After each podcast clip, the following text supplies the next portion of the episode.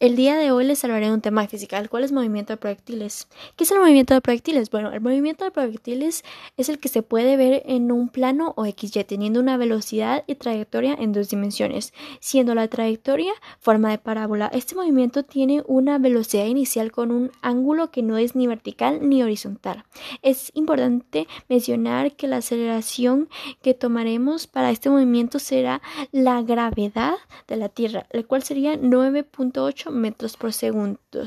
El movimiento que se lleva a cabo en el eje X será movimiento rectilíneo uniforme. Bueno, ahora un ejemplo.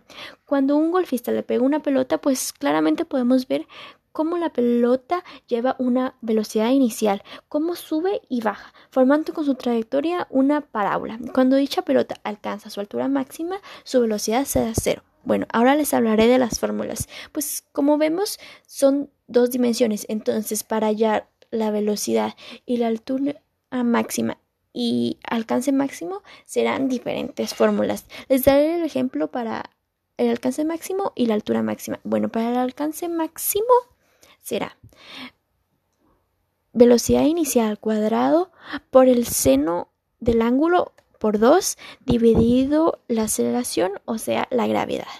Para encontrar la altura máxima será velocidad inicial al cuadrado por el seno del ángulo al cuadrado dividido 2 por la gravedad. Muchas gracias por su atención.